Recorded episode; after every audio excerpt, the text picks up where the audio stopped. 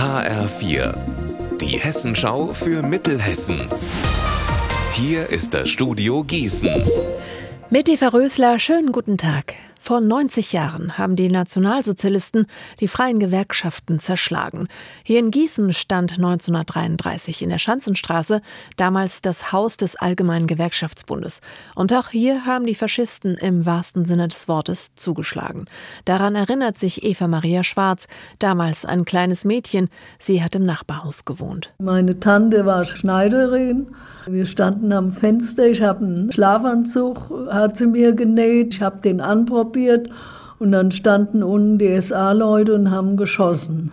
Meine Tante hat mich vom Fenster weggezogen, dass uns nichts passiert ist. Die SA hat die alten Geschäftsführer und Gewerkschaftsmitglieder in die Gaststätte Trinkhaus im Sellersweg getrieben. Dort wurden die alten äh, SPD- und Gewerkschaftsleute verprügelt.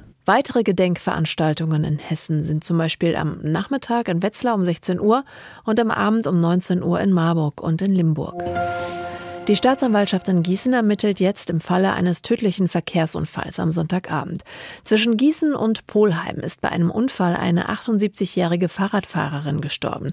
Vier Autoinsassen sind teilweise schwer verletzt worden. Das waren alles junge Männer im Alter zwischen 25 und 35 Jahren. Der 30-jährige Fahrer war anscheinend betrunken. Die Staatsanwaltschaft in Gießen will nun mit Hilfe eines Gutachters den Unfallhergang rekonstruieren. In Wehrheim im Hochtaunuskreis hat ein Wolf vermutlich Schafe gerissen. H4-Reporter Tobias Weiler-Mattes.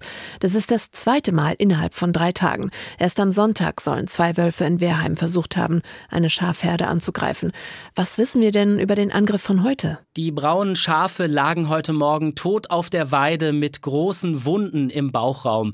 Laut den Tierbesitzerinnen und Besitzern sind sechs Schafe tot, eines sei verletzt, eines verschwunden. Unser Wetter in Mittelhessen.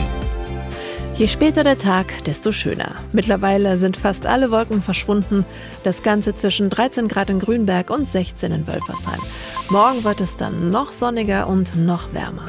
Ihr Wetter und alles, was bei Ihnen passiert, zuverlässig in der Hessenschau für Ihre Region und auf hessenschau.de.